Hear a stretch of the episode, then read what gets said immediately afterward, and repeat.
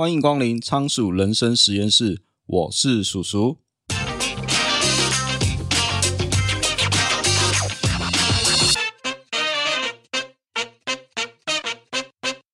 现代人可能很难想象，二三十年前啊，要取得资讯是很不容易的一件事情。能取得资讯的方式，就是依靠媒体，无论是电视、报章、杂志、电台、广播。你需要更进一步的知识，就要去图书馆。但是自从 Google、YouTube 这些网络媒体出现之后，情况就不一样了。人们想取得资讯实在太简单了。问题不再是资讯匮乏，反而变成是资讯爆炸。无时无刻都有讯息可以分散你的注意力。YouTube、脸书、IG、抖音、Netflix、Disney Plus，还有小红书。都有海量的讯息等着你看，不想看没关系，演算法会自动找你想要看的内容推荐给你看。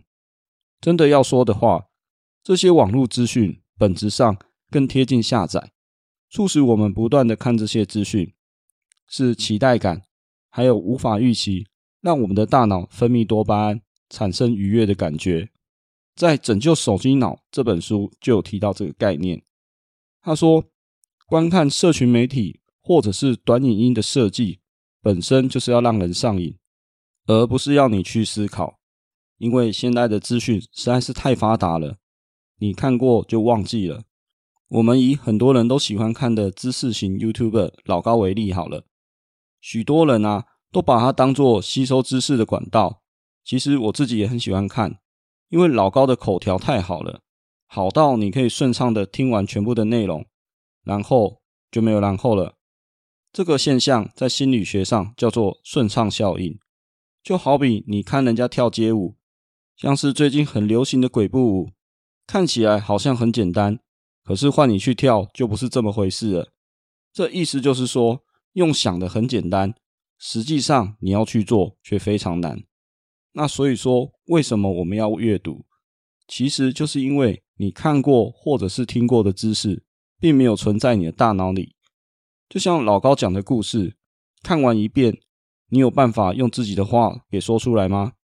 再来，网络上充斥着各种懒人包，什么十分钟阅读一本书，十分钟看完一部电影等等，虽然是很符合现代人快节奏的习惯，所以你可以很快很顺畅的了解来龙去脉，只不过看太多的懒人包，没有自己去欣赏原作。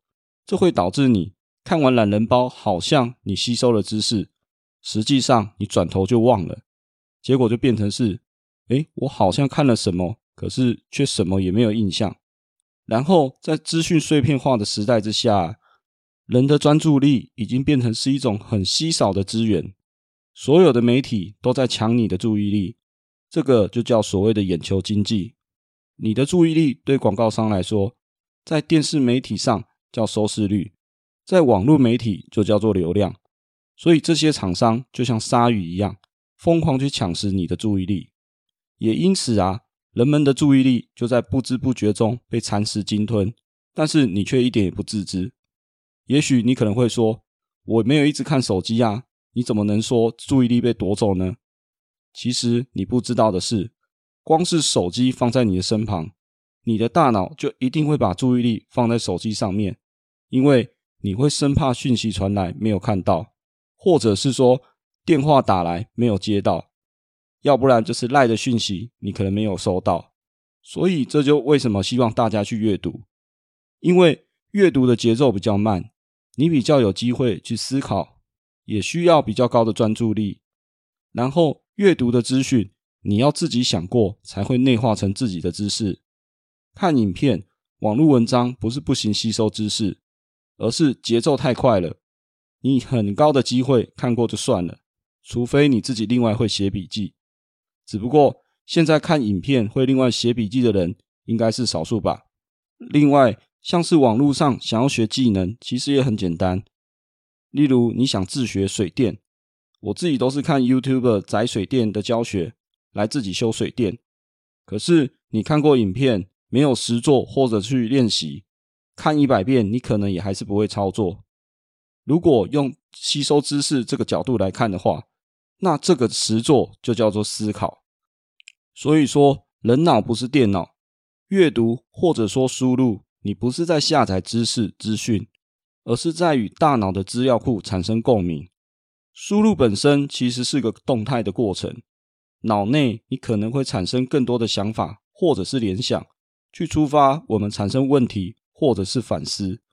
并不是只是单方面的输入讯息而已。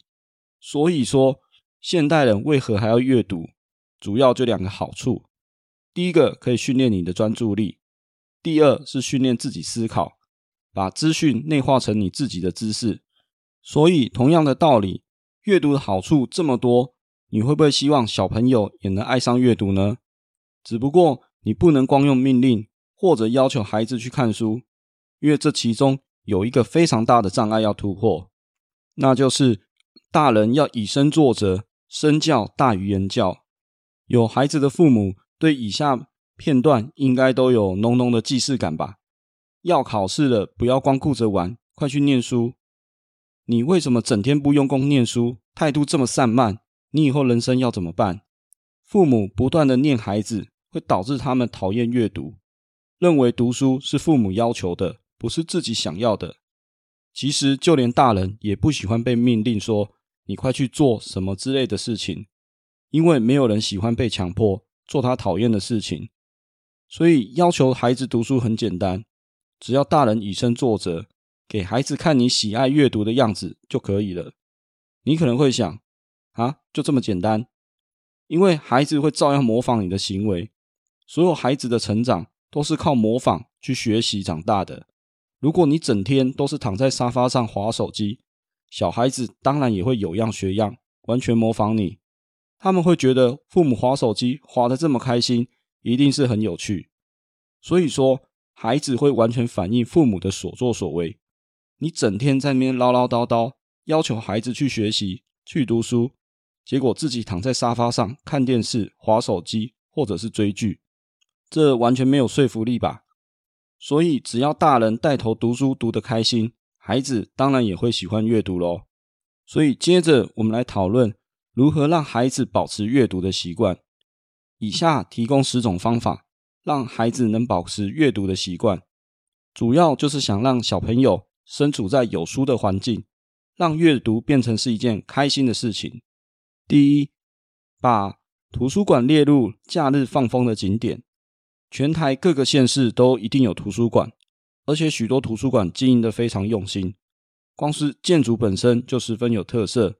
例如桃园图书馆的新总馆，位于桃园的艺文特区，是台湾的建筑师与日本的建筑师联手设计的概念，是用生命树贯穿图书馆的内部，作为采光通风之用，是兼具环保又实用的绿建筑图书馆。三楼还有一整层的儿童阅读区、外文童书区，有时间推荐大家一定要去走走看看。另外，非常有特色的图书馆，还有台北市的北投图书馆、台大的辜振甫先生纪念图书馆、政大的达贤图书馆、国立公共资讯图书馆、新竹市的图书馆龙山分馆，假日都很适合带着小朋友去放风，就算没有看书。欣赏建筑之美也是很不错的。第二，让孩子自己说故事。平常可能是你说故事给孩子听，不过你可以试着角色交换一下，让小朋友说故事给你听。这样做可以增进孩子的自信心，也可以训练孩子的表达能力。特别未来是自媒体时代，你还可以试试看录下孩子说故事的影片，训练小孩子从小就不要害怕镜头。学会怎么自我表达，再来说故事本身可以让孩子学会思考，用自己的话把这本书的内容给说出来。第三，设定全家阅读的时间，我固定周末会排一天去图书馆，然后让孩子一定要借书回家，特别晚上睡前就是亲子共读时间，有时候是一起读一本书，要不就各自看喜欢的书。特别是大人，一定要以身作则。孩子的成长都是靠模仿去学习长大的。当你开心的看书，孩子也会跟着一起看书。第四，阅读游戏书，比如说你家里有小小孩，那我就特别推荐游戏书，因为游戏书多半会结合娱乐或者是手作 DIY 等等，假日拿来给孩子打发时间，就可以尽量避免小朋友使用三 C 产品的时间。例如有一款火车游戏书，打开之后书上有轨道可以放火车，那个火车是真的可以跑，小孩子一定会玩到停不下来。第五，可以进行书本寻宝游戏。小朋友都喜欢玩捉迷藏，特别是寻宝游戏。我记得我小时候都会幻想自己是海盗船的船长，会跟同学一起玩寻宝游戏，自己还会制作寻宝地图给同学来破关。所以，你也可以将书本放在家中的不同角落，列出阅读清单，或者设计藏宝图，让小朋友去找看看，就有点像是寻宝游戏的感觉。让阅读这件事情也带点游戏性，阅读不是只有看书，也能设计成游戏，让亲子一起同乐。第六，和孩子一起聊聊他们在看的书。当小朋友今天看完书之后，你可以问问看他们故事的内容，鼓励小朋友分享看法与感受。大人跟小朋友的想法一定不一样。像我最近买了法国知名的哲学家奥斯卡伯尼菲。为小朋友写的一系列哲学书，主要在探讨人生的一些主题，譬如说幸福是什么，自由是什么。有机会再来跟大家分享，也是希望孩子阅读之后，亲子可以一起讨论当中需要思考的部分。第七，多尝试不同书籍种类。我认为多给孩子不同类型的书，无论是漫画、故事书、小说、杂志等等。只要有趣都可以，因为不是所有的小朋友都喜欢阅读，所以我们应该要让阅读本身是开心的、有趣的。其实你也不用太限定书本的类别，先让小朋友能静下心来好好看书，让阅读本身变成是一种习惯。第八，聆听有声书，另外也十分推荐大家可以听一些有声书，特别是今天在开车或者是旅游途中。听有声书是很推荐的方式，我是很推荐大家可以用 HyRate App 去借有声书，因为只要你有图书馆账号，全台的图书馆的藏书都可以去借。那以下我会放如何使用 iRate 免费借书的教学连结，方便大家可以去轻松的借书。第九，与孩子一起涂鸦。前面提到，读完一本书，有时候只是看过而已，并没有转化成自己的知识。最好的方式就是写读书心得或读书笔记，只不过写读书心得可能小朋友会觉得无聊，所以我们不如转换成画画吧，把书中的内容或者是自己的感想给画出来，这样是不是就有趣多了呢？第十，我们可以设定阅读挑战，你今天可以替小朋友设定一些阅读挑战，就有点像闯关游戏，比如说今天看完几本书。完成挑战就可以安排奖励，鼓励小朋友去挑战。最后，我想来做一个总结。这边想要呼吁大家的是，希望大家能把阅读变成是一种习惯。如果你想让孩子爱上阅读，那最好的方式就是以身作则，培养孩子阅读的习惯，保持孩子对阅读的乐趣。在《为什么我们这样生活，那样工作》这本书有提到人的习惯。是由提示、惯性行为、奖励三个部分所组成，所以你要固定时间、固定地点，给孩子提示该去看书了。例如，我家是固定周末一定要去图书馆，无论如何一定要借书回家看。每天睡觉前就是亲子共读时间，让小朋友觉得这就是家庭活动。养成习惯之后，我家小朋友睡前会自己拿书来看。然后再一起关灯睡觉，这么做可以减少使用三 C 产品的时间，又可以增加亲子一起活动的机会。推荐有小朋友的父母可以试试看哦。最后节目进入了尾声，那这里来推广一个公益活动，就是让阅读帮助自己，也帮助他人。台湾展臂阅读协会是一群热血的医疗人员，想要推广儿童阅读、亲子共读、偏向外展服务。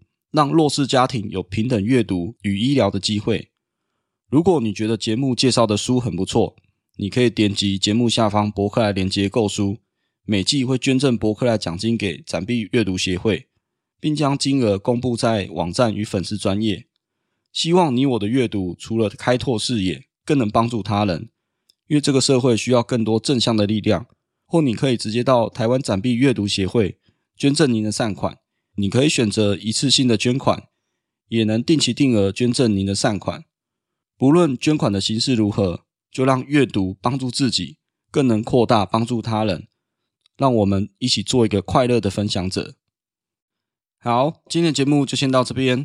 如果你觉得我们节目不错的话，欢迎你订阅节目的电子报，每周都会分享最新的书评与观点。你也可以在节目的下方留下你的五星评论，或可以到 YouTube 上按赞、订阅，留下你宝贵的意见。也欢迎你赞助我，请我喝一杯咖啡。连结在下方的资讯栏，你的小小支持对我来说就是大大的鼓励。我是叔叔，仓鼠人生实验室，我们下次见，拜拜。